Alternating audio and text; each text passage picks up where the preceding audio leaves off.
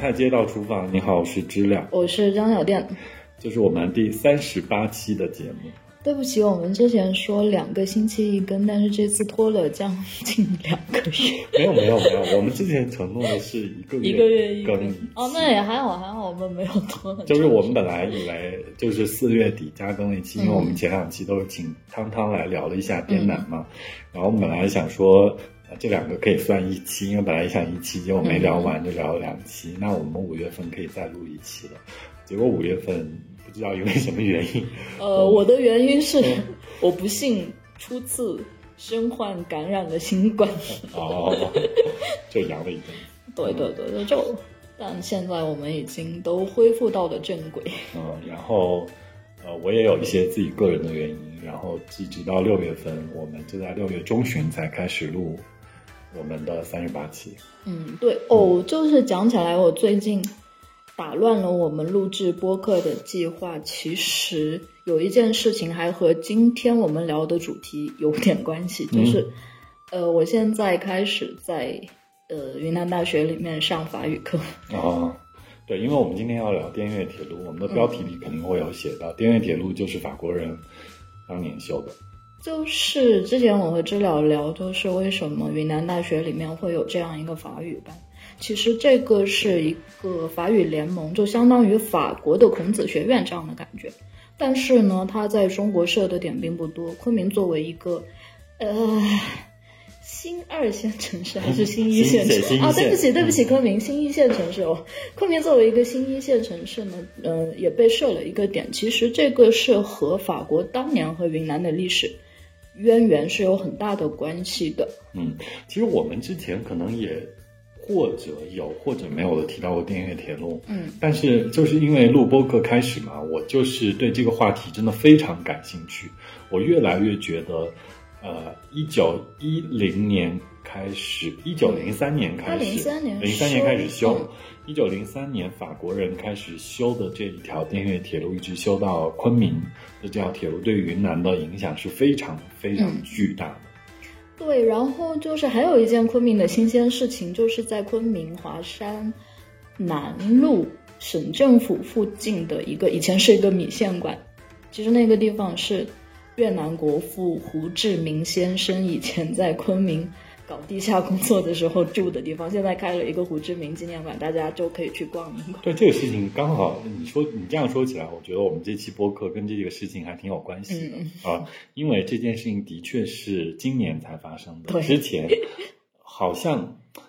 我们仿佛跟越南有一些什么样的关系，但是这个事情大家都没有办法解释的很清楚。就我们跟越南之间的关系，嗯在我看来，我现在所仅有的历史知识看来非常复杂，我们这个播客也很难聊得 清楚，聊得到。呃，但是就是这条铁路，我们对，我们就用铁路来做线索，就可能可以比较简单清爽的来聊。然后这个铁路呢，其实我们还是可以蹭一下中老铁路的热点，就是今年一呃十二月，去年十二月或者今年一月份的时候，我们聊的那一期，当时我就大胆开麦预测了一下中老铁路这条出境游可能会火，结果后面看了一下，确实走这条线出去旅游的人确实还蛮多的。嗯但其实呢，之前从就新冠之前，我们现在可以用新冠来纪念。嗯新冠之前呢，中国到越南有两条铁路，一条是从南宁出去的，嗯，防城港，呃，对，到河内嘉陵，呃，嗯嘉陵是郊区的一个小站。但是还有一条是昆明出去的，然后到越南老街，老街再到河内。他到的那个河内站呢，就是那个真的河内站，首都车站。嗯，所以呢，就就是滇越铁路的起点，呃中间站，到中间站。嗯、但是呢，就是我们后面再聊，就是这个概念有一个变化，以前是滇越铁路，现在是昆河铁路。嗯昆河铁路到了河口呢，出境再继续滇越铁路的越南段，这个我们稍后再聊。嗯就是呃，现在呃，可能高铁让现在的新生代的旅行者养成了坐火车出游的习惯。我们说的中老铁路这一条国际铁路，其实还有昆河铁路、滇越铁路可以利用。是，而且我跟你讲，你说起来中老铁路嗯这个事情，我最近看到的新闻以及看到朋友们在讲，是说越南房地产崩溃了。这个啊 越南的房地产有点崩盘，然后崩盘了之后，仿佛是看到了，我不知道这个先后顺序哦，嗯是看到了越南人来跟中国人谈，就是修这个高铁的这件事情。嗯其实现在昆明到红河到河口这一段嗯是有中国标准的高铁的，是它跟他们想更新新铁路，他们想更新新铁路，可能啊，我猜啊，就看到新闻或者听别人说起来，我不嗯确认这件事情的先后。就以前这件事情嗯是不可以想象的，就是越南人是拒绝修这个铁路的，但是在中老铁路的呃经验之下，对，有这个例子。房地产蒙版的这个 前提之下，可能有可能推进从昆明一直到越南这个方向铁路，因为现在现成的就是到河河口河口北这一段，，嗯。河口河口这一段是现成的，呃，这一段是最早先修通的是昆明到弥勒对。的高铁，然后修了弥勒到蒙自的叫弥蒙高铁。这个弥蒙高铁是地方政府投资的，嗯。这个故事很有趣，就是这个事情说起来，我们一会儿会聊到那个戈壁石铁路，嗯嗯，这也是一个是地是是地方投资的项目，对吧？就就是历史又再来一遍。对，红河就是他把这些都准备好了，迷蒙高铁好了，蒙自又修到河口，嗯其实这一段是通的。嗯现在就看有没有机会从河口可以再到越南。哦，你刚才这样讲起来，两件事情我很震惊，一个是越南的房地产泡沫居然来的那么快，还有一件事情就是因为呃越南和泰国有一点相似的，就是他们在呃高铁技术方面，他们更宁愿和日本合作。像河内的地铁的话，他们是在那个是完全用日本技术来修的，他们愿意主动投橄榄枝来和中国合作，这一点我还蛮震惊的。希望这件事能成吧。中间我们就又有了一条出境，呃，现代中国标准下的出境铁路可以呃到这个方向。而且越南其实我去过越南次数，我去了两次，待了前后可能一个月。我对越南还算有一点了解，就刻板印象里面就觉得中国和越南关系不好，但以我的感知来，我觉得越南是很好的邻居，我们不要把这个邻居 关系搞得太复杂，就合作空间很大。嗯，是，就是我们其实，在聊很多云南的事情的时候，嗯。其实讲到，呃，我们在整个云南，比如说当年的这个祖祖辈、祖先辈的这些人，有一支是从这个底羌、甘肃、青海这一边来，它是属属于底腔系的。然后，其实另外有一支支系就是百越民族，嗯，百越民族大概就是南宁、广西、广西越南这一然后片，滇东南、对它文山，它往这边走。清远很近，就是其实我们只是地缘上有分隔，可是，在民俗上面，对我们其实是很近的啊。所以这也是可能滇越铁路当年可以修到昆明的一个原因吧。嗯，然后滇越铁路好，我们现在回到滇越铁路。嗯哼，滇越铁路呢，它和当时就清朝末年的时候那个，就当时是叫大清东省铁路，其实就是呃，就是横跨东北的中东铁路，它有一点像，但有有也有一些就是具体的是路权方面的，嗯呃，有一些就是和沙俄和法国的他们合同签的还是有一点区别。滇越铁路路权完全是呃属于法国的，然后那个中东铁路的路权呢，就纠缠的会更复杂一些。就东北那边那个。对，嗯因为前后转手转手过很多次。嗯，但滇越铁路呢是在呃二战结束之后，然后交还给中国的这样的，所以呢就嗯、滇越铁路沿线就是相当于一个小小的租界地。然后有一次有一个新加坡朋友来云南的时候，就看到了云南大学，然后还有呃昆明翠湖附周边的那些老房子、老建筑，就问这个是不是殖民时代 留下的？我说云南没有被殖民过，但是呢，因为有滇越铁路，当时很多云南人就通过滇越铁路去到了河内留学，再从河内再去到法国，所以就把当时的那些建筑设计的新思潮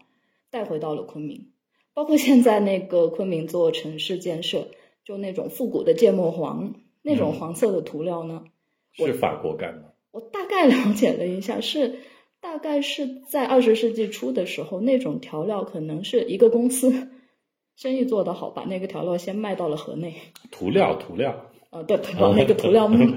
卖到了就河内刷墙的对对涂料对对，不是吃的。嗯呃，然后卖到了河内以后，河内再把它进，就是卖到了昆明。我一直觉得那个黄很衬昆明的蓝天，哎，我以为是专门的，就是一种历史的选择，没想到是一种，它也是历史的选择对历史的选择也是美学的，它是对它是国别的一些对历史的选择，可能也有一些随机性吧。就是跟审美这件事情的关系不大，跟贸易的关系可能更大一点。你这样说起来，但这样一想的话，就昆明就滇越铁路修通以后，二十世纪初到三十年代，包括抗战的时候，四十年代和越南的商贸其实是非常频繁的。包括之前讲到胡志明先生，他当时在昆明，他做地下工作，但是他需要有一个表面上的工作呀。嗯，他在一家呃是一个越南太太开在昆明的一家咖啡馆，他在那里揉面包嘛，对他是在那边做面包师，真的是做面包师，然后硬壳面包，然后那家那家法棍，对，呃，班咪，就那种越南式的法棍。然后那家店叫南来盛，这个招牌还在，但是人已经转手过很多次了。嗯。但他最早的店主是一个越南太太，所以他那个年代是一九四零年代吗。呃，三三八年到四零年是三十年代末，是滇越铁路运行正旺盛的是年代的，是的，是的其实滇越铁路是我我最记得它开始修的年份叫一九零三。对啊，所以有那个，因为现在昆明有一个商业中心叫一九零三，那里复刻了法国的凯旋门。但悄悄跟大家讲，那个地方离市区很远，十万八千里，不要被骗了。真的很远，但是那里有个一比一的凯旋门。我当年，我当年不知道那个凯旋门到底是什么意思，就什么样的渊源我是我说为什么叫一九零三又叫了凯旋门？嗯直到我了解了滇越铁路这段历史，哦，原来是这样。那还有一个一九零三和滇越铁路关系更大的，以前那个巡金街、嗯哼，那边有一家馆子，它就叫一九零三，对不对？它具体叫什么什么一九零三？它叫火车南站，火车南站一九零三。那去它火车南站一九一零。哦，那就是它其实通车的时是候，嗯，开，就是一九零三是滇越铁路开始建的年份，一九一零是滇越铁路修通的年份。然后那家餐馆和滇越铁路的关系其实更近，他在的那个房子就是滇越铁路当时的一个附属站房、库房之类的，它是个老建筑，后面因为是历史建筑，所以不能用了。然后他现在搬去了一九零三。对，然后他的确就是，嗯，说起来这个事情是，啊、我去年看了一本书，嗯。就是那个杨潇老师写的那个《重走》，哦讲了西南联大当年从长沙呃走到昆明的这个故事嘛。对，他就是那个西南联大在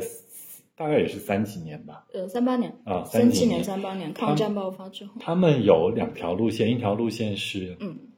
男的学生跟男的老师，他们从长沙徒步，嗯。呃，走到昆明。然后另外有一条线是女的学生，他们好像是从长沙坐了铁路去了香港，从香港又绕去了越南，从越南坐了滇越铁路进到再返回来，所以他们先到是到了蒙自，对，然后就是在那本书里，我看到了杨潇老师描写滇越铁路的在昆明的这个终点站，哦，我才知道那个站原来叫云南府站。嗯然后后来我还去那个地方探访过，嗯它是现在的昆明铁路局的所在地。然后我知道，哦，原来是这样子。然后，因为我小时候对滇越铁路的记忆是，好像是在两千年初的时候，在火车北站是可以坐火车坐到河口的，嗯哼，所以我当时从小就有一个刻板印象，就觉得火车北站是滇越铁路的起点站。嗯。后面发现不是，它是在七十年代的时候搬迁过一次，搬到了，可能那个时候市区已经开始往北部发展，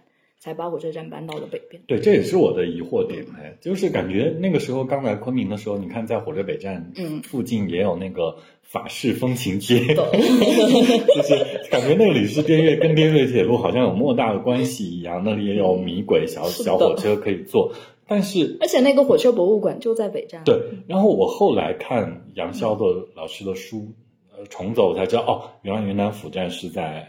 唐子巷呢。嗯，是的。然后因此这个云南府站也延伸出来金马碧鸡坊嗯，这是一个历史的脉络，其实是在那里。火车北站后来在我的概念里，它可能更多的是滇缅铁路的起点，试图是，但是这条铁路并没有修通。它的站房其实也是一个历史建筑，但是它和滇越铁路没有关系，它是三也是三十年代修的，就是当时那种建模王的法式建筑还是很流行的时候，它站房就修好修在放在那儿了，但是它是留预留给滇缅铁路用的。嗯，但是滇缅铁路可惜并没有通过车，呃有一些它有通到宜良，滇缅铁路会通到宜良吗？嗯，滇越是往宜良马街向啊，有马街，它有通到马街啊对不起马街是有 OK 啊。然后就是在这个往德宏这个方向，嗯可能看到一些桥，被炸断。但是就没有从来没有通过啊。现在中国现在也在修一条昆明到瑞丽的铁路，这条铁路修二十年了吧，到现在都还没有通，现在只通了宝山。嗯当时滇缅铁路是这样的，其实它就是还是浪费了、耗费了很多人力物力。它基本上的桥已经扎好了，但是因为日本占领了缅甸嘛，嗯都怪英国人很垃圾，英国人住房不利。嗯然后日本把缅甸占领以后，为了防止这条路成为对成为日本人进军云南的线路的话，是当时云南的省主席龙云他下令把那些修好的路桥全炸了。啊，是自己炸的，自己毁了。嗯，不然这条铁路也有可能会通。但是这也保全了当年抗战的一些影响，对吧？反正就是复杂的事情，就我们在边境省份就这种复杂的故事是。的，而且这这些事情可能那个历史教科书上也不会花太多笔墨写的，是，就是就我还就是大家当历史。嗯，大家当译文趣事来听一下，对就是我们说的也不一定对，你们大家也别当真。对，就尽量把我们看过的、想过的东西来聊一聊。但是呢，说错了也不要怪我们。好，那我们说回来，是滇越铁路。嗯滇越铁路，呃小店走过哪些方向？滇越铁路其实我们偷换一下概念的话，因为滇越铁路从昆明到河口那一段已经停运了，现在就留了每天一趟货车运物资的。嗯呃，就是我上高中的时候很想坐那趟车，但是我长大以后可以自己出门的时候，那趟车已经停运了。嗯但是呢，我就偷换一个概念，昆河铁路，昆明到河口北的铁路，嗯哼那条线我坐过。然后到了河口北呢，河口北站就相当于在河口县城北边，离城区还不近。到了河口北，再坐个公交车到河口县城。河口县城就在边境上，隔了呃就是南溪江进红河嗯的河口，所以它叫河口。嗯再从河口县城先过中国的边检，中国边检就在以前的车站旁边。过了中国边检，那个中国边检很有意思，你要上桥，嗯上桥呢，在边检盖完出境章，好，你出去，你再下下那个，呃，就是一个他的办公室在二楼，你上二楼，然后再下二楼，然后就大步走过那座界河上的桥，然后来才去到那个越南那边的入境处。嗯哼到了越南那边的入境处呢，那边叫做老街，嗯就一个非常中国、非常云南的名字，嗯嗯，老街子、老街子。但是越南对，那边是属于越南。然后到了越南以后呢，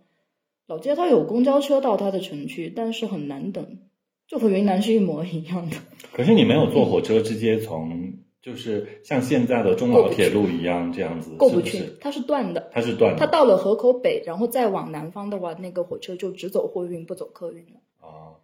呃，就是现在的中老铁路，大家过安检的这个过程是到了莫罕，嗯，这个版纳往南的这个地方、下车，带着行李下车，嗯然后过中国的边检，再过老挝的边界，然后再重新上到嗯。你刚才坐的那辆车，还是一辆车，嗯还可以直接往下到老挝。那从但是你之嗯前是坐到河口，是断了这一段，河口北，河口河口北嗯，然后你得通过其他的交通工具，呃，过边界，然后到了边界去之后，到了老街之后，你再重新去找一个，再到老街站，就是嗯。那个、呃老街的呃入境处，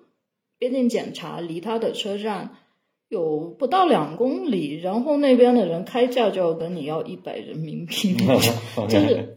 呃就很会赚钱。对，嗯就是边境但是上它就是不是一辆车，就中国这个没有呃方向有中国方向的铁路车，嗯然后在老挝这边哦，在嗯越南这边是有越南的铁路车，不像现在中老铁不路，其实是像，一它连。轨道都不一样的。你坐昆河的时候不是滇昆河已经是准轨了，昆河铁路是准轨，滇越铁路是迷轨。滇越铁路在那个它最后一次发那种联运车是在世博会前后。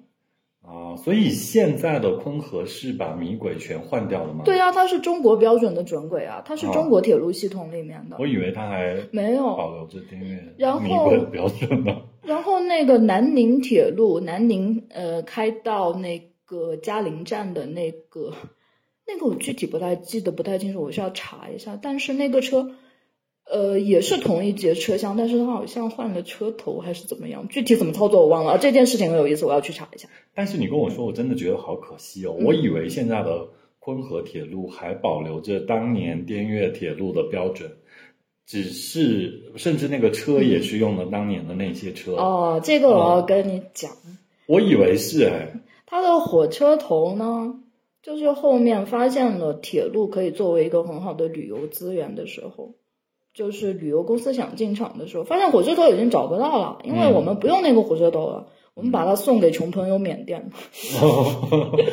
就他们用的都是当年欧洲的标准。对的，嗯然后呢，就是呃，昆河铁路是哪年通车？具体哪年通车我记不太清楚，应该是二呃二零一零年前后吧。重新翻修过，然后按中国标准。它不是一。条线，它就走的不是一条线。是啊，那现在那些个什么人字桥、大花桥上面走的这些，它上面不走铁路吗？那条就是我说的那条是滇越线。嗯，等一下我们可以看一下地图。滇越线的话，它现在还走，但他每天只有一班车啊。你去白鹤桥的时候对，，我在白鹤桥有看到过，他那班火车是货运，货车，货车，他是把物运物资的货运，每天只有一班，一趟来回。啊。现在就只有那一趟车，很孤独的。可是那一段它也叫昆河吧？那条那段是滇越，那段是老铁路叫滇越，新铁路叫昆河。新铁路叫昆河，对昆河是另外的东西。对的，昆明是新铁路，呃呃，昆河铁路是新铁路。就是昆河铁路呢，之前我还给企鹅写过一篇沿着昆河铁路吃喝。昆河铁路上的重要节点呢，昆明出去玉溪，玉溪是很好吃的。我以为我打岔啊，嗯我以为说这个昆河铁，或者我刚才想象昆河铁路是把滇越铁路上的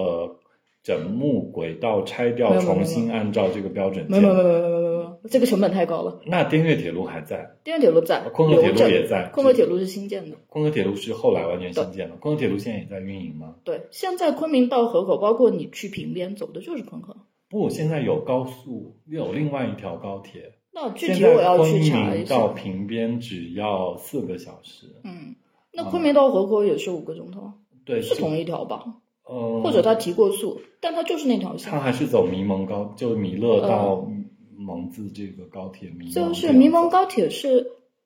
年就是天呐，我们这样 我们这样讲讲，显得我们太不专业了。但这个不重要，是吧？嗯这个不重要。我们拉回来还说滇越铁路这条铁，就是因为其实现在我们去，我们不是专业的铁路迷，我们现在去探访专业的这个，我们去真实的现在想要体验滇越铁路这个呃火车坐一遍，这个这件事情已经不太具备了，呃，所以我们都看资料嘛。就我接着讲的话，就是到了老街，我徒步两公不到两公里走到老街站。嗯老街站的话，就是从老街再到河内，一个晚上睡过去，那条就是它完全还是用的以前的。保留的滇越铁路的对。它那个可能火车头升级过，车厢升级过，但是轨道还是米轨。嗯然后呢，我其实是如果就作弊一下昆河铁路，然后到了越南啊，再加上走坐公交走路那一段，到了越南的话，到河内，我其实是走完了滇越铁路的越南段的。我从河内又坐火车去了海防，海防呢就是刚才知了讲的那个，从香港坐船到海防，然后再换火车。到昆明的新疆联大学是女学生的路径。海防是越南北部一个很重要的港口。就之前我第一次采访甘于胡乱老师的时候，他跟我讲过一件事情，嗯我觉得印象非常深刻，非常有意思。就是说云南的火腿怎么卖？嗯不走陆路啊，那就是走滇越铁路卖出去，卖到海防，海防走海运可以卖到就是全世界。呃，就理论上来说全世界，那他可能还是卖香港，然后往北边卖到呃北京、天津、呃浙江一类的。哦，原来有这样的故事。嗯嗯、我我我我我没有走过人字桥，嗯。但是我在那个白河桥白河桥嗯。走过嘛，然后我也看到过那个车。我试图拍它的时候，我错过了，嗯因为 我把它调成照片模式了。然后我拍下来就只是个照片，并没有那个汽笛声，不然还有那个汽笛声，就是前嗯一个多月我去。呃，然后我也走过那个狗街那个大花桥啊，就是我以为我走过的那一段就是滇越铁路原来的样子，它确实是那个样子，只是它现在客运停了。那就是标准会变吗？就是它还是滇越铁它路是米轨米轨，就是还是说是昆河铁路这个中国标准？它是米轨，昆河铁路就是它是两条线，就是两条线，就是你看到的那条半废弃的铁路，如果你仔细看它的那个枕木上，就是那个它用的是钢枕，嗯你可以找到当时。哼，法呃，国人留下来的对，是钢枕，然后在它的钢枕上，你甚至可以找到承包商的名字。嗯哼，呃，但是昆河铁路就是现在新的水泥桩。对的，是中国标准的铁路，一点二米的准轨。OK，反正我们今天聊这个，其实也是给自己种草，希望能去那个 滇越铁路上多走走，看看这条线到底是怎样。现在体验滇越铁路有一个新的方法就是徒步。为什么可以徒步？就是因为它已经没有火车在走了，就你可以在铁轨上放心大胆走，反正火车一天就那一班，被撞到的概率是很小的。那一般也知道开远嘛，就开远往哦，对，它是从开远，所以你在昆嗯明，如果在宜宜良徒步什么可宝啊，或者大花桥、狗街大花桥那一段，嗯你是没有概率遇遇上火车的。完全不会碰到。对，它是从开远往南开到河口去拉货的那一班车。那一班车的话就，如果你去白鹤桥，白鹤桥有意思的这种，就是它有一点像泰国的那种火车市嗯场，而且没有那么多背着相机的游客。啊，有有，我上次就碰见了有一个背相机的团一样的，他们嗯还开了一个专门旅游车哦那种感但是很少吧，但是很少。但是我要感叹就是说，我们在白鹤桥那个地方，因为呃，嗯我们是从平边下白河桥的，然后我们下白河桥这一路全是下坡。大概我们从平边的山上海拔是有一千三四，嗯下了白河桥只有四五百，嗯河谷里可能垂直的海拔变迁有将近一千米，嗯然后那个天气的感受是完全不一样的，就热了很多。热了很多。然后在那个地方，我跟乱石去的嘛，我们在那里吃到了我我们都感叹说是整个云南最好吃的白切鸡，哦，就是那个坡上那个街子上的。对。就那里有有两三家吧，嗯然后有一家是最老的，嗯我们看那个样子，我们进去吃的那一家，嗯嗯，这个白切鸡给我印象深刻的是怎么样？我自己个人也很爱吃白白切鸡，然后甚至看到一些这个海南鸡肉烂饭啊，他们的做法，就是其实目前整个广东，包括新加坡、马来西亚，他们做这些海南鸡饭这些鸡，他们这个嫩，他们更多的是讲究技术，嗯比如说他们在开水里穿烫一下，啊、再浸浸泡一下。呃，讲究时间，讲究火候，然后到了一个时间之后，他们出来要过冰，在冰水里再冰镇一下，那它煮出来的这个鸡就非常嫩，嗯然后骨头还带着血，吃起来也有很十足的鸡味。但是我们在白河桥这个地方吃的这个白切鸡呢，我们去他厨房看了，嗯。就他完全没有那些复杂的技术的操作，感觉他就是把鸡随便煮了一下，甚至给我们切鸡之前，他从锅里拿出来的那个鸡都还是热的，他没有，并没有去过水，他也并不怕这个鸡被长时间加热的感觉，但他切出来还是很嫩，嗯，它吃起来也还是很嫩，它核。心科技是什么？鸡的品种。哦，它是有一个土鸡的品种，嗯就是可能不要求他们怎么样把它煮的技术讲究的很好，就是鸡本身就足够好，他们就可以让这个土鸡做到既有鸡味儿又很嫩。那还是回到云南烹饪的一个核心科技，就是食材好，靠天吃饭。我们也就很懒，也不用讲究这些细节，但是没有办法，食材好。对，所以就是它是第一名，并且是不可被复制的嘛，就是你没有办法说把它弄来昆明，这嗯对是实在太难了。那还是真的去到那才能吃到的好对吃。它的调味上面当然也有一点特殊，它就那个蘸水，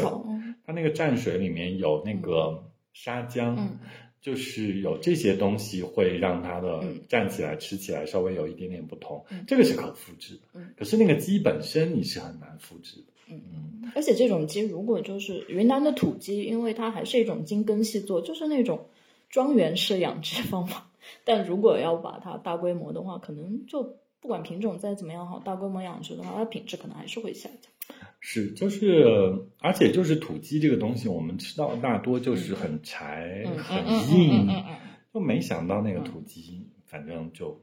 嗯，就就就是这种，这是让我很震惊的点。就我最近跟朋友聊天，他要跟我说，我其实对吃的没有那么挑剔，我是一个吃维体餐的人，维持体、维持生命体征的餐。哎，你知道现在还有一个流行的说法 叫白人食吗？哦白人饭，白人饭白人饭，白人饭。OK，但知了的这个观察就真的蛮仔细，因为那个鸡我也吃过，但我就是觉得，因为我不喜欢白切鸡，我觉得它腥，我也没有仔细吃。但知了讲的这个很有意思。嗯，就我爱吃白切鸡，我自己会呃在家里煮白切鸡嘛，就是煮过，哦，对，煮过就知道细节。就是你要煮一锅开水，嗯。穿烫一下，再拎起来，等水开了再穿烫一下，然后还要泡一下，再过一下冰，嗯。大概有这种，反正就是就是，呃就是可能，嗯，嗯，他也不是平白无故吧，可能就是当年也有一些广东人，是的。他从海防坐滇越铁路到那个地方，在那个地方留下来，因为他再往山上走，是不是觉得有点冷？嗯，有可能是吧能。你再再往上走，人字桥就是一个特别艰险的工程。你再往上绕，那个海拔就你这个滇越铁路，我们这现在绕回来说，它是一个很夸张的工程，因为在海防你就是一个零海拔的地方，嗯，你修到昆明是一个一千九海拔的地方，一路爬坡，架桥爬坡。对你就是有一些外来的人在这个架桥爬坡的过程当中，可能他就留在那里，嗯然后就是就回到这个白切鸡，呃，越南特特别是河内，嗯它是一个受广府文化影响非常深的地方，因为很多广东移民，就海南人，海南有一个城市叫做东方，其实它在海南的西部。嗯东方，然后如果你坐一个小船到那个海防，大概海防附近三十海里，嗯所以就，很近是吧？非常近，海南离越南对，很近很近，而且就是如果你去过河内文庙，你就看上面的那些装饰风格，完全广府风格，它甚至都不是闽南潮汕的风格。闽南潮汕的移民，他在越南在河内的影响没有那么大。然后你就看它的那个文庙，就文庙这种东西，它就是一个受儒家文化影响非常深的。嗯嗯嗯然后就，呃，在那个到了河口，河口其实现在是有一个语族，他们讲的是广东白话，嗯，但是哦和那个呃 B 站上面有一个姐姐，她很有意思，她就是讲河口白话，嗯但是和现在广府白话的区别已经很大了。但是你如果有白话的基底的话，还是可以听出来。哦，真的是有非常复杂的关系。那另一块关于战争那部分复杂的关系就更复杂，我们今天都不讲了。我但是我我因为我前一阵子去平边，嗯就是看到那个烈士陵园嘛，然后我就又问了乱师很多事情，嗯我跟他一路走的，然后呃我也听他讲了一些故事，算了不讲了，但是我就觉得这一段历史，大家有兴趣可以自己去看一下，查一下到底怎么样。对有时候是朋友，有时候是敌人，反正就复杂。其实是关系越亲近的两个地方越容易有摩擦，我觉得可以这样来讲。嗯，就没有必要因为一场战争、一场冲突，然后来否定，可以很好、很很良好的呃邻居关系。我自己在越南的时候，因为我是自己一个人出门啊，然后就是各种在河内的骗子比较多。哦，我讲起骗子，我要讲我在老街遇到的一个骗子，那个骗子真的是我人生中遇到过的骗子里面我最喜欢的一个。骗子还有最喜欢的吗？那个骗子，你可以感觉到他人身上，他人不坏，但是他没有别的生活技能，或者说他就是想走这种简单的方法，就骗点钱来讨生活。嗯然后呢，但他人不坏，关键是他人不坏，他本质不坏。老街就那么一点点地方，OK，火车站到细细节是怎样？就火车站到广场就那么一嗯点点地方，而且老街就是一个非常无聊的地方，一个中转站。然后就大家就很多从越南进中国或者中国进越南的人到了老街，第一想法啊，我要快点走。嗯 所以那些骗子，他其实也不是骗子，他是一个掮客，就是出售那种旅行信息差的人。嗯他在火车站门口，他做的事情呢，就是他跟你讲他会卖便宜的火车票给你，其实他的火车票呢，他是加了点价卖的，但并不贵啊，就可能是比正常你去窗口买，然后可能那个窗口的售票员还要给你两个白眼那种，啊，然后它的价钱就是比窗口可能贵上个一两美元，嗯。那就是十块钱二十块钱不到，但是他会骗你，嗯，为了让你买他的差价票，他会跟实际上贵，但是他说的便宜的他说我的票比窗口便宜五十千吨，五十千吨是多少钱？五十千吨就是五万越南盾，呃，这个换算有点复杂，反正也就是十几块钱、二十块钱的东西。人民币，嗯，然后他还会骗你，就是今天窗口的票卖完了，所有的票都在我手上。然后如果你说啊不用了，谢谢，他就会指一指你去那个窗口。哦，这样一个很可爱的骗子，他他觉得他骗你骗不下去了，那好吧，我我还是给他，就是毕竟他是当地人，我尽一下地主之谊，给他提供一点有限的帮助。这个是我第一次遇到他，因为我对他印象很深刻，他是那种广东人长相，啊，就嗯、呃长脸，然后听起来地域标签有点多，呃，他确实是那种广东移民的长相，嗯然后关键是他戴了一个金链子，金链子上挂玉佛，哦，就是非常华南的一个标志，而且他皮肤比较白。然后你又再见到，然后我又见再见到上到他，是因为我去就火车站走出去五百米是一个小广场，然后小广场呢会有那种小巴车，小巴车可以呃坐 那个小巴车很好笑，就坐一个多小时的小巴车去到一个山里，那个山里也是当时越南传教士，然后还有越南的那些呃呃法国传教士在越南，还有那些法国公务员，因为他们嫌越南热嘛，他们要找一个地方避暑，那个地方叫沙巴，嗯不是潜水的那个沙坝，它叫沙坝，嗯，就是沙坝坝子的坝。山里面，对，山里面就很多有有教堂，然后就法国的那些高级公务员盖的避暑山庄。我去那边玩了两天，嗯哼，然后去沙巴要去沙巴要坐那个小巴，又遇到那个骗子，那个骗子他要他想卖那个让我去坐黑车，啊，他说，你等那班车他已经走了，嗯。但我有我的信源啊，我知道那个车他大概几点来啊，然后后面我就远远的看到一辆车来了。我就指着那个车，嘿嘿，我的车来了。然后那个骗子就跟我说：“你不要在这里等，你去对角那个地方等。嗯，会影响他生意，”不是，他给我的这个信息是正确的信息。那辆车他还真的他是为了你好，对，他是真的，那辆车只停在那个对角。如果我在我跟他讲话的那个地方等车，可能我就赶不上，我跑过去车已经走了。啊，所以你又很感恩他，就是就是和他较量很有意思，关键是他觉得骗不到你的时候，他会帮你。第三次遇到他的时候，他就是还有第三次？对我真的遇到了他三次，所以我对他印象非常深刻。，OK，第三次遇到他的时候呢，他已经放弃骗我了，嗯然后我就跟他聊了一下，记得你哦。记得，因为就那么几个人，嗯他已经放弃骗我，就跟我聊一下，他好像他能说一点点中文，然后说一点点英语，然后就聊了一下，我就问他，你是不是每天都在这干活啊？这这句话可能戳到他，他跟我点点头，然后脸上露出一副有点神伤的那种神情。有点悲伤，对，就就可能想了一下，我为什么每天要在这里干活？结果后面呢，刚好旁边来了一个背了一个大包的白人，就看起来满脸恍惚，可能是他可以骗到的人。他又过去要骗人家买火车票，结果那个人拒绝了他的帮助呢，他又说啊，你往那边走，那边买票。他还是依旧对别人很好，对我很喜欢那个骗子，所以我很喜欢那个骗子。然 后所以你对老街留下了很好的印象。我对老街印象哦，就是还有那个，嗯、一般来说的话，中国和越南有一个小时的时差嘛，然后就我下午五点多到了，就坐火车到了河口县城，过了桥那，我又赢了一个时一个小时的时间，嗯哼，就我能赶上晚上八点那班车，那班车的话是第二天凌晨四点到河内站。嗯但是呢，那天那班车的车票卖完了，我就在老街找了一间小旅社住下来。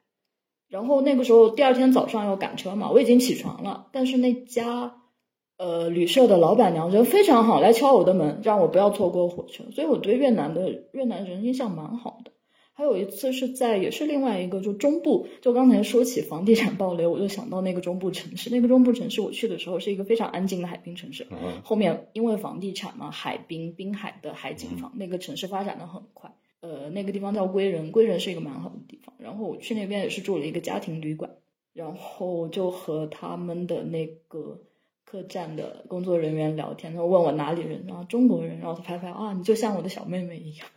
就真的蛮照顾的。我没有遇到很讨厌，就是很反感中国人的越南人，没有遇到。反正可能在芽庄会多吧，但芽庄那样的地方就像泰国芭提雅一样，就是针对全世界的游客，也不只是针对中国人。就有一种刻板印象在那，只是可惜这几年可能那个签证大家也没有旅游签可以过去。呃，现在我要给大家提供一个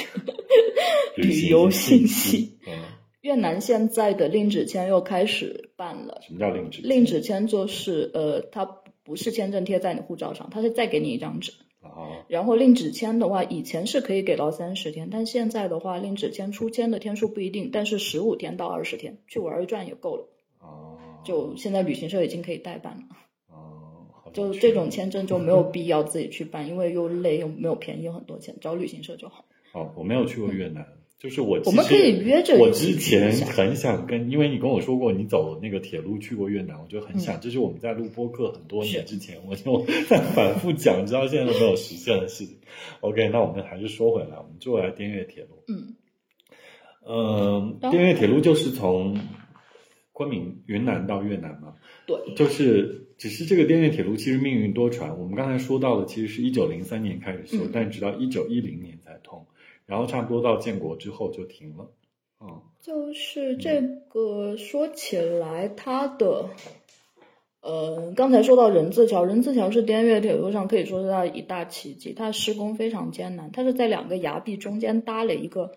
法国在十九世纪末，就是一九零几年，的一八，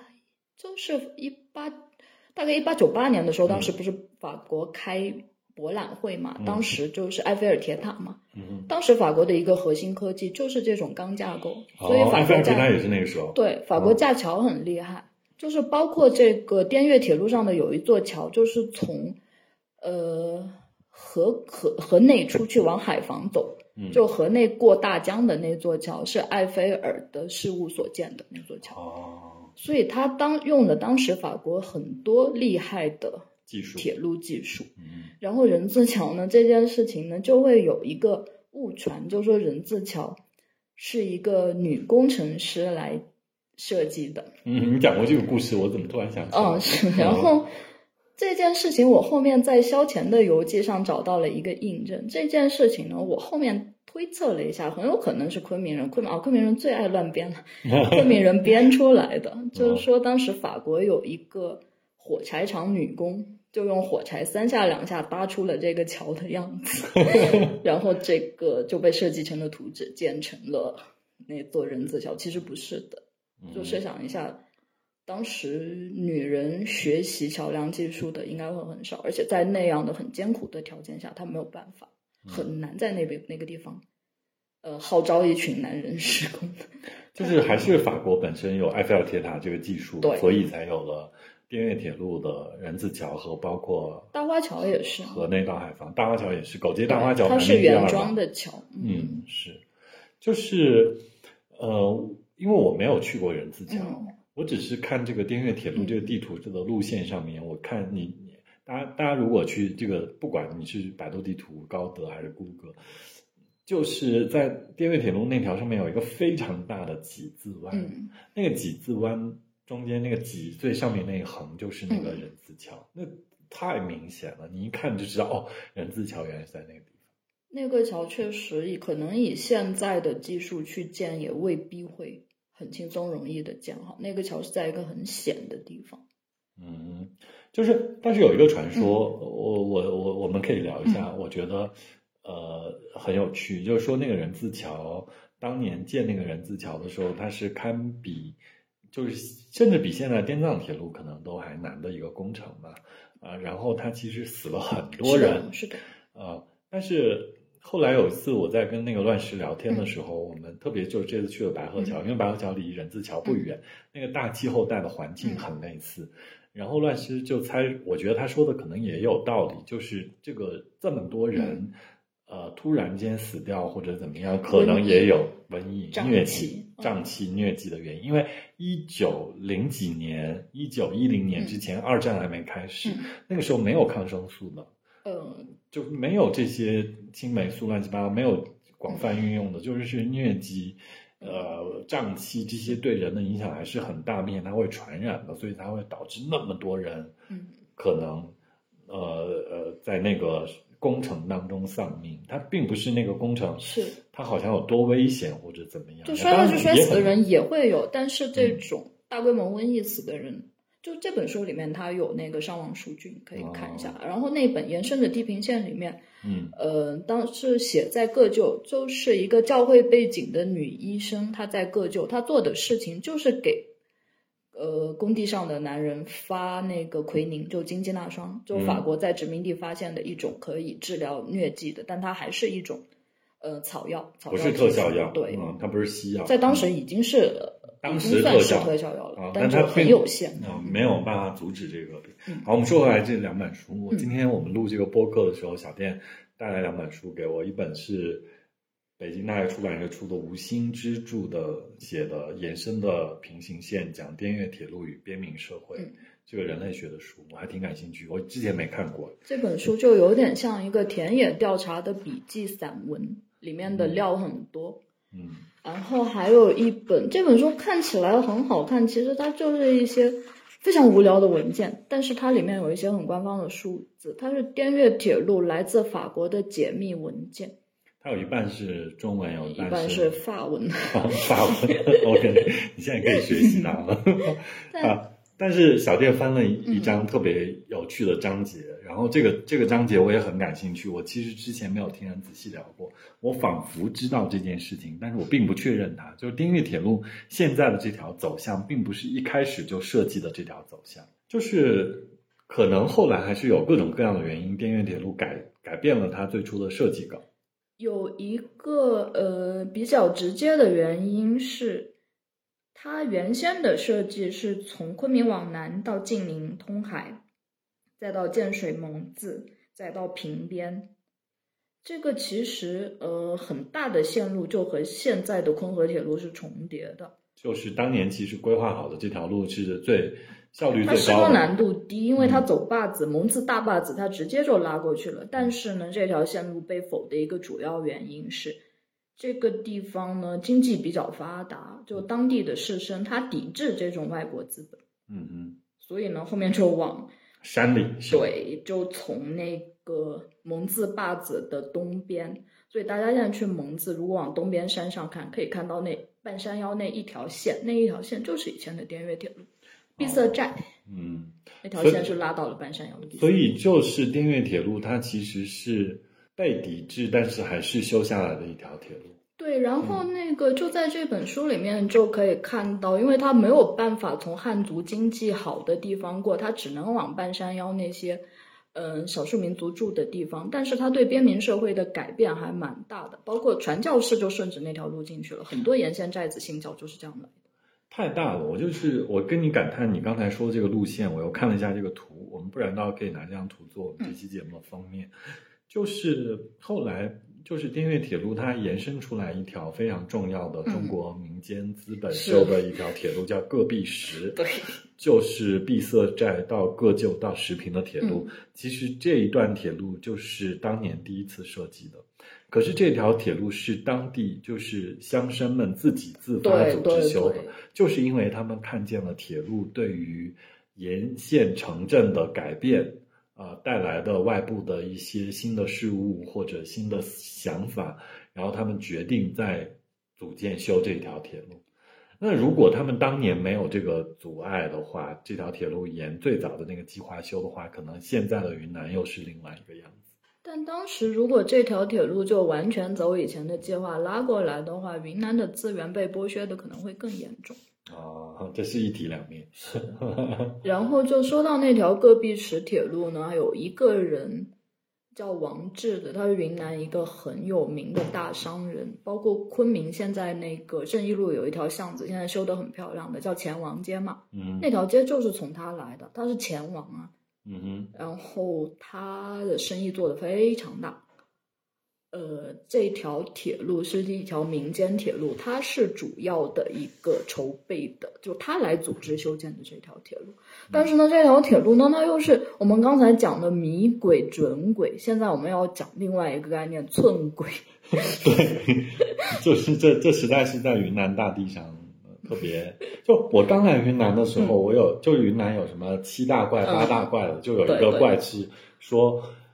火车比汽车，火车没有汽车快。火车没有汽车快，对，就是我当时并不理解这件事情，因为我完全那个时候没有对电越铁路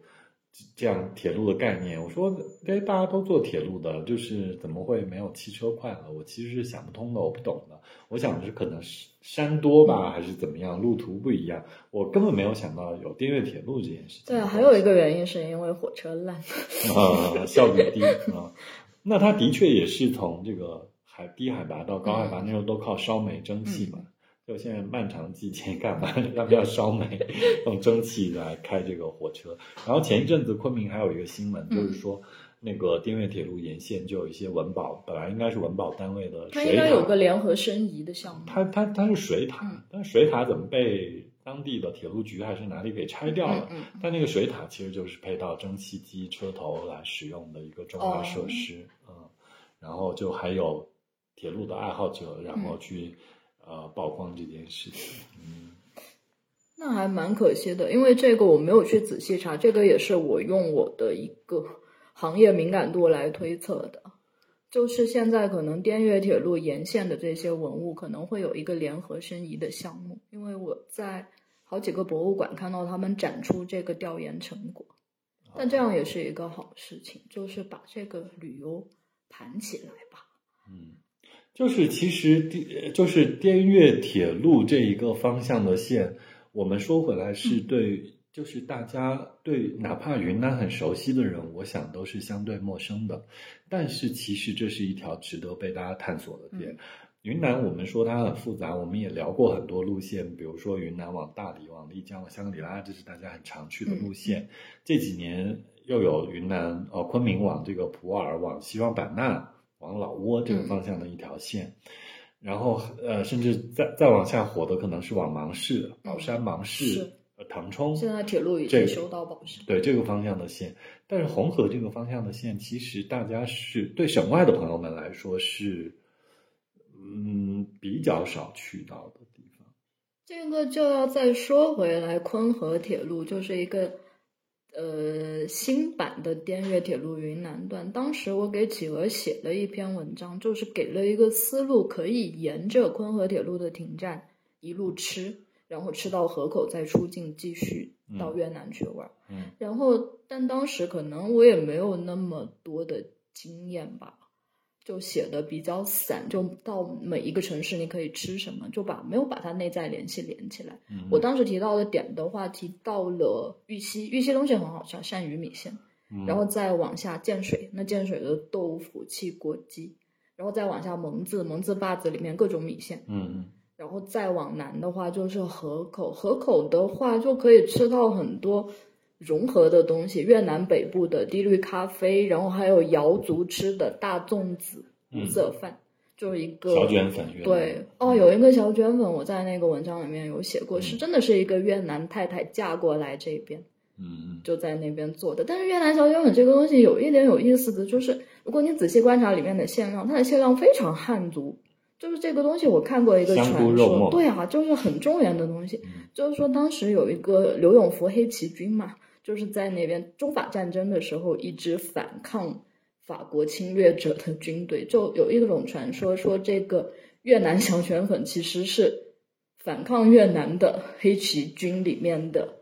家属带过去的。就它很像广东的河粉、肠粉，对，是只是肠粉的一种精致精致做法。然后我们现在刚才提到了戈壁石，那我们回到戈壁石铁路。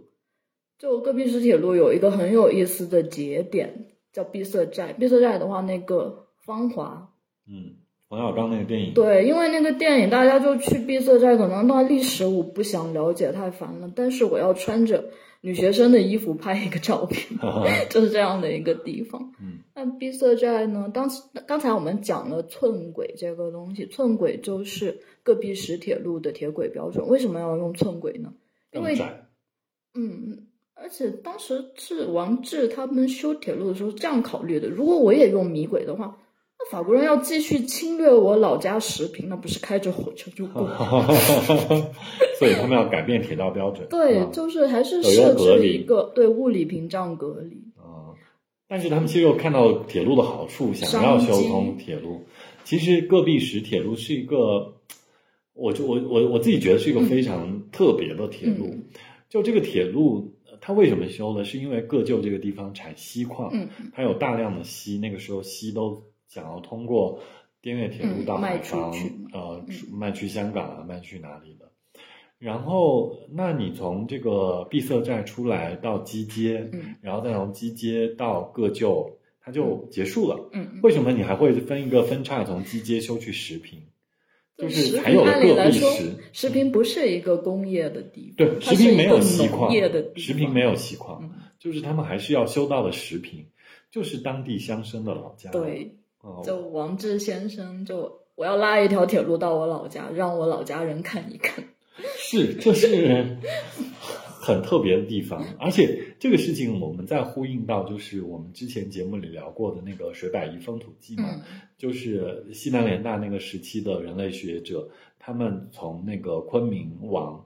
呃滇南西双版纳这个方向走，他们就是坐滇越铁路，先坐到。闭塞寨，然后从闭塞寨转戈壁石铁路到石屏，然后翻山，然后从石屏再往下往翻爱楼山过去走。对，这是一九三零年代的故事，就是你你你，我们现在回顾起来，这一切都太有趣了。然后就我们再回到闭塞寨这个节点，闭塞寨我因为去过两次，嗯，第一次去的时候呢，就只有那个。滇越铁路就是呃，路权属于法国这边，因为它的那个芥末黄小站房，然后有一个那种欧洲式的车站在那儿，是拍照好看的地方。然后还有一个法国人很好笑的，法国人就就是那种老欧洲绅士的传统嘛，他就在地上硬捯饬出了一块网球场。哦，中国第一块网球场，对的，就很好笑，就很好笑。然后还有一个什么希腊商人开的，当时。闭塞寨数一数二五星级酒店级别的客栈，现在看起来哇，这是养猪的地方。然后那个地方因为它的有一种异国风情嘛，所以是旅游先开始发展的地方。后面我第二次又去了，发现它的那个另外一边是中国人的地盘，因为是戈壁石铁路的沿线，嗯，就是它有一个车库，呃，就装货的仓库，还有放火车头的地方，然后还有一个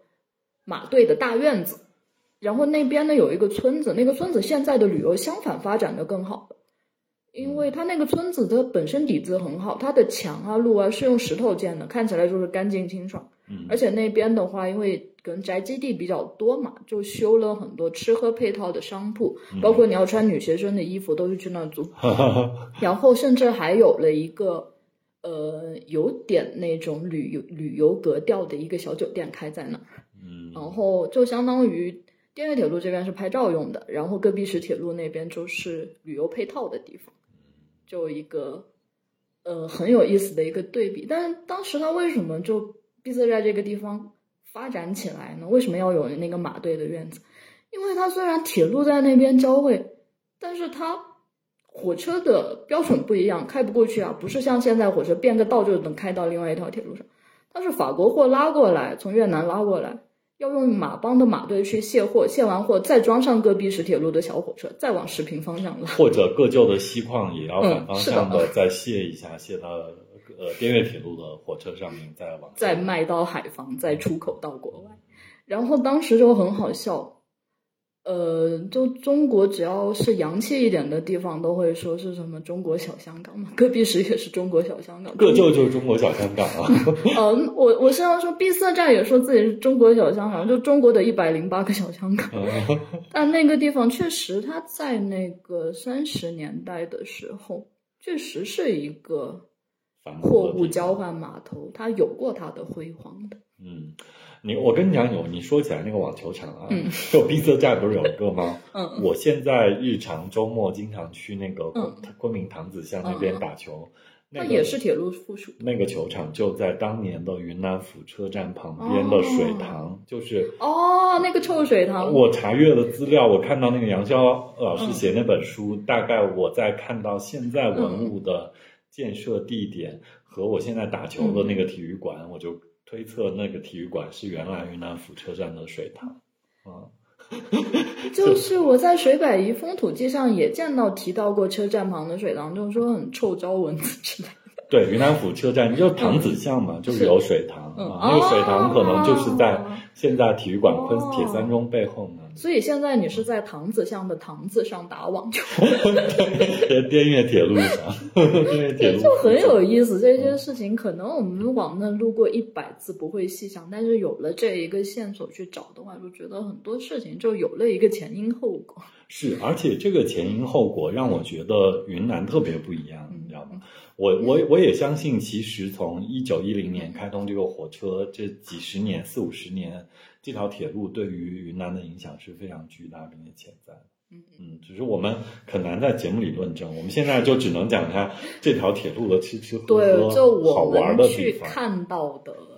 哎你你还差说一个，你嗯上次也说到过，就是你在那个人字桥那儿看到的那个哦集市，还是公园？那个是这样的，我们当时是春节之后去，然后当地的居民瑶族嘛，瑶族有一个叫节日叫采花山，其实也是春节春季的时候农闲，然后年轻人对歌，嗯，以前是对歌求偶的一个社交集会嘛，但现在呢，就大家反正也还在春假期间嘛。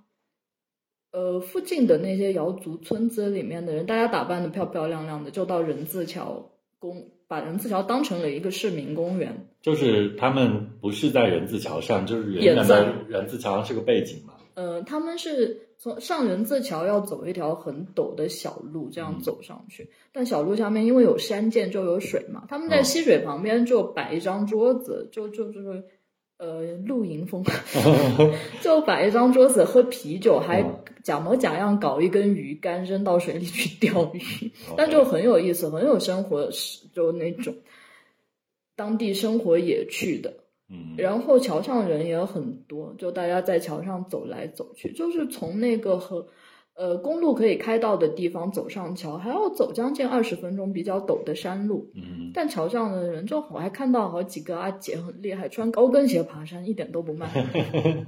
山民，嗯然后大家就在那个桥上走过去，走过桥呢，还有一段那个隧隧道可以走，然后走过那个隧道再往前走，就是以前在那个人字桥守桥的那些工作人员的一个站房，对站房，就相当于他们的宿舍，看看起来还蛮好住的。然 然后我这刚才说过的那种钢制的铁轨，在那附近，因为人字桥人很少嘛，附近它是一个很难去到的地方。就讲难听一点，要上去偷钢轨，技术难度都很高。嗯所以它那一段的钢轨是保留最多的。如果大家去人字桥的话，可以观察一下，在那边就可以找到写了供应商名字的钢轨。嗯，法国供应商名字的钢轨，嗯然后人字桥呢，因为它是文物保护单位嘛，嗯，它就有一个文保牌，但当地人很有意思，就会把可能也是野炊吃剩下的那些零食啊、瓜子啊、香烟啊，还有小球球啊，然后就放在那个文保碑下面，就大家对这个桥是有一种感情的。就把它当做，就觉得这个桥给当地是带来了方便的，就把那个文保碑当做一个桥神庙来供奉。就是个桥神路神的感觉，是的，就想到那个微山那个甲马，他们画的，那个路神桥神。虽然那个平边那边没有贴假马的习惯，但就是当地人对他喜欢的这些东西，就会有一种很朴素的一种热信仰爱和崇拜，嗯对嗯就我觉得这一点很有意思。嗯，哎，我后来呃也是去了那个狗街的大华桥嘛，嗯我从狗街那里开车走一段，沿南盘江走一段路，然后就看到那个大华桥，嗯然后也是把车停在路边之后，走一段爬坡的台阶上到了那个铁路上面，就可以在那个大花桥上走一下。那个花桥就是看维护的很好，嗯。就是呃，其实这些年他们是有涂一种防锈漆的、防锈涂层，所以它有点绿。对，有点泛绿，它是把它保护的很好，就是嗯，并不是那种完全破破烂烂的感觉，它其实还是可被使用的感觉，虽然并没有在使用。它。呃，就是那趟货哦，货车都没有走，在就到不了狗街，对对，它只是到开远啊，所以嗯，再说再说回来，滇越铁路这条线上面，除了你在老街，在河口，嗯，然后在这个。白河桥在人字桥这边印象深刻，这条路上，嗯，这条路沿线你还有什么印象深刻的点？就是老滇越铁路是吗？嗯，老滇越铁路的话，印象最深刻当然就碧色寨，刚才我们讲了。嗯嗯嗯。然后呃，我去过水晶坡走了一下，但那个地方的话，它只是这一条滇越铁路，滇越铁路就真的隔七八公里就有一个停站。后面就想了一下，呃。我是和那个英国在印度修铁路的那个逻辑来对比的。它放那么多停站，它其实不是为了当地人出行出行考虑的啊，它是为了搬运当地资源考虑的啊，就是要把当地的东西运走。对，它的考虑是这样的，还是非常有强烈的殖民色彩。是是这样有殖民色彩的，但是这样有一点好的就是在那种小村子里面，就是当时嗯。我们就说，一九七零年代那条路还在正常运行的时候，云南州各种村子里面的人，大家出门就可以坐火车，就很方便。是啊，就是有这样的方方便层面。所以我就是我要再讲一个译文，就是嗯，我不确认，但是应该是这样子的，就是跟褚时健有关系。褚时健说他从小，他可能自己的自传里面也有写到这个故事，他从小其实就是在滇越铁路旁边长大的。它是在那个华宁的盘溪站的附近，也是南盘江那里。其实最早，呃，全云南种橙子种的最好的地方就是华宁。嗯，啊，华宁的橙子很有名，冰糖橙那边很有名。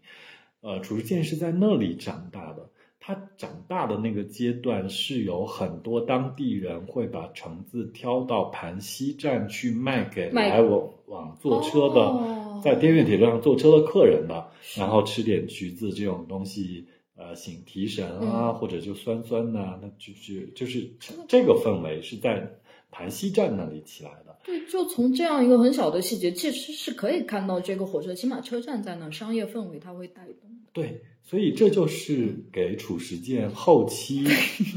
做冰糖橙、做褚橙种下了不管他一生做经历了怎么样波澜壮阔，但老了以后又回到了童年的那个节点。对，就是这是我觉得这就是褚城，你要硬这样讲，我觉得它也是滇越铁路种下的种子，对，长起来的东西，就起码是一个催生原因。嗯，然后这样讲很诗意啊。呃，就是把它想象的很美好，是吧？就是把它去掉了这个殖民化色彩。呃，然后滇越铁路上，我还有沿线有一个很想去，但是没有去到过的地方，就是开远。开远的话，开远就是纯粹是因为这条铁路所衍生出来的一个城镇，是，就是很多从就是滇滇越铁路从河口差不多这样慢慢的爬山翻到到达开远的时候，它可能的煤烧完了，然后它需要增补动力，嗯，开远那边又有很多煤矿，所以很多当时的这个铁路要在那里加煤加水，所以那里就变成了一个非常重要的集镇。就是还是这本延伸的地平线上，里面最吸引我的，它技术的那些，因为我对城市比较感兴趣，我对开开远其实没有什么概念，但是他去探访了开远城里面铁路沿线相关的那些遗迹，可能很多已经拆掉了，嗯，但他当时就是说有铁路局附属的图书馆，然后还有一个因为铁路而来的一个教会医院，然后甚至还有一片就当地可能就叫洋人坟的东西，现在可能。已经很难找到了，但就当时在开远的，因为铁路原因来的法国人很多是死在那里的。哦，就是当年还是有疟疾。是是是是。所以开远是一个我没有抵达过，就我没有在那停留过，路过很多遍，但我没有真的下去看一下这个城市怎么样。而且开远有个好吃的东西，我觉得我很想。就是就云南很多地方都有，它那有那个油炸肉，坛子肉，就炸哦，了之后，我知道，但我从来没吃过。就有点像油封鸭腿，嗯，就是油哦，那这个。很法国呀。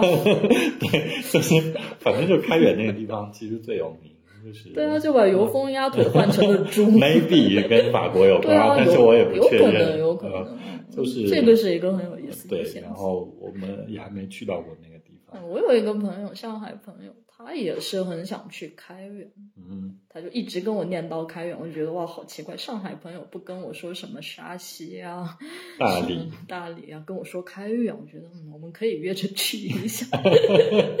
就是他有一点特别，嗯，说起来，其实还是滇越铁路这一条呃铁路特别，嗯，但说回来，我们其实今天想聊这个滇越铁路，是因为其实我们本来五月份的时候想录。呃，这样一期节目，我们想，其实最后的延展跟落脚点是在食品。食品，食品我是完全没有去过的地方，但知了最近跑食品跑得很勤，嗯现在把麦克交给 知了，就是听他讲。就五月份的时候，我们想要跑食品，跑了好几个食品，其实是去食品是吃杨梅的，想看杨梅这个东西，然后并且在那里真的看了几个果园，嗯觉得那里杨梅很好。然后呃，我们本来想试图在我们的小小小听众群里卖一下，结果现在也错过了时间点。是，但是我们还是可以讲一下，这嗯个杨梅确实有它很值得讲的东西。对，就是因为小店前几年我们录播客的时候，嗯你就提到在河马看到那个东魁杨梅的产地对，是产地是云南。啊，对，是云南，所以这其实这里面有一些故事就非常好玩儿。其实刚才我们延展回来说，这个戈壁式铁路为什么会从呃碧色寨到基街再到石屏，它完全不必要修这个路线的，是因为石屏人商人主导修的这个戈壁石铁路，就是石屏这个地方就是出产这些呃乡绅、嗯，地主。呃，和 所谓的这些呃大人物，石屏人有经商传统。就是感觉他们整个的教育水平也很高。他们从清朝，嗯你看现在大家呃来昆明，在翠湖边逛那个会馆石屏会馆有，还有袁家谷故居，袁家谷也是石屏人，在石屏，在普洱，在四毛也有一个石屏会馆，嗯是石是，屏商人走马的时候建立的一个办公室。对，它是一个重要的节点。它它是那边那边的人，就是你要硬是说起来，它就是本来建水这个地方、嗯当年就是很多中原的人在那里，然后石屏跟建水也非常近。我们现在常去建水玩的话，坐那个小铁小火车。哦从建水一直坐到团山，坐到石屏，其实走的就是戈壁石铁路啊。然后这个这个这个铁路，包括这些历史的沉淀，让石屏这个地方的人的呃农业水平其实是很高的，包括他们做豆腐，嗯对。很中原标准的一个东西。对，然后他们其实非常有经商头脑，嗯又非常愿意钻研他们的生意，就导致他们在想说，他们到底要做一种怎样的经济作物来抢占这个市场，并且呃赚到更多足够的钱。他们其实种过几轮，他们也种芭蕉，呃，因为天气也热嘛，然后他们也种芒果，然后后来发现这些都不行，并且卖不过周围的一些地方。后来在九十年代，他们去浙江那边引种了杨梅，开始慢慢的，呃，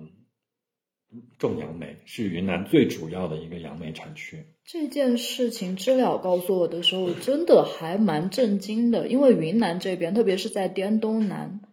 惯例就是呃江浙的商人把资本带进来，把技术带进来，就是借用云南的土地和天气来种水果，再把它卖到呃长三角去。但是石屏商人是自己去考察，自己引种，自己种。嗯，这是一个很大的不同。嗯而且这件事情发生在九十年代，可能其他的地方就是说我这里原来有什么，我就顺着种一点什么、嗯就可以了。但是石屏这个地方的人，他们选择了主动，嗯选择了杨梅，是，然后靠自己种，而且是多轮试种以后得出的经验。对，然后慢慢的他们就找到了东魁这个品嗯种，要把东魁这个东魁是个品种嘛，它并不是杨，对，它产自东魁，所以不是叫它产自仙居，仙居是浙江仙哦居，东魁是完全一个品种，是名字是吗？是一个品种东魁这个，没有东魁这个地名。哦嗯，东魁它取这个地。呃，大概的名字的意思就是东方最魁梧的一哦种杨梅，个头最大的最大个头最大，哦。它产在浙江仙居那个地方，呃，最早在那个地方培育出来，并且大规模种植的。然后他们就把东魁也慢慢的带来了食品，嗯。然后这几年就陆续可以看到这个东葵这个品种在云南，就甚至在昆明，嗯。我们陆陆续续的可以看到了。前些年其实不太看到东葵这个品种，这些年才慢慢看到东葵这个品种。就是食品人他还是有他精进的一些技术和方法，想要把这个杨梅这件事情做好。而且就是你说起来，为什么你看卖到盒马的浙江仙居或者什么东魁杨梅，你看它的产地是云南，是因为云南就食品这个地方种出来的杨梅，它是比浙江种出来的杨梅早上市一个月。就有一个季节差。对，其实我们录这期播客，如果我们最近能上传的话，可能最近是江浙沪吃杨梅的季节。哦，我的先居朋友已经开始卖很多东魁杨梅了，所以我知道我们赶不上。对，但我们我们已经过了，我们已经没有了这个东西了。那所以这是本来我们录这期节目想最后落脚到这个地方卖卖货，最后也没卖成。对，这个就是我们小破台的命运。没没没事，反正就是我们有缘分。但是我们之前聊滇越铁路这些故事也都非常有趣。就以杨梅来做一个切入点，本来我们是想带货的，但后面就把滇越铁路就我们经历过的滇越铁路翻出来聊一聊，又碰撞出了一些新想法，包括刚才知了说的，就褚时健老先生和橙子结缘的故事，我觉得就。希望大家听着有趣。我们聊下来，我是包括我知道的东，就我终于知道东魁不是地名，我一直以为有一个什么东魁岛，像东极岛之类的。啊就聊完以后，有很多新的新的想法碰撞出来，就是觉得录很有。录播课，我们也有互相的输入，嗯然后我们自己其实，在录之前也有一些输入，刚好就趁这个机会跟大家分享一下，希望大家听得开心。嗯，那这期就这样了，嗯，就到这里结束，谢谢大家，我是知了我，是张小店，拜拜。拜拜。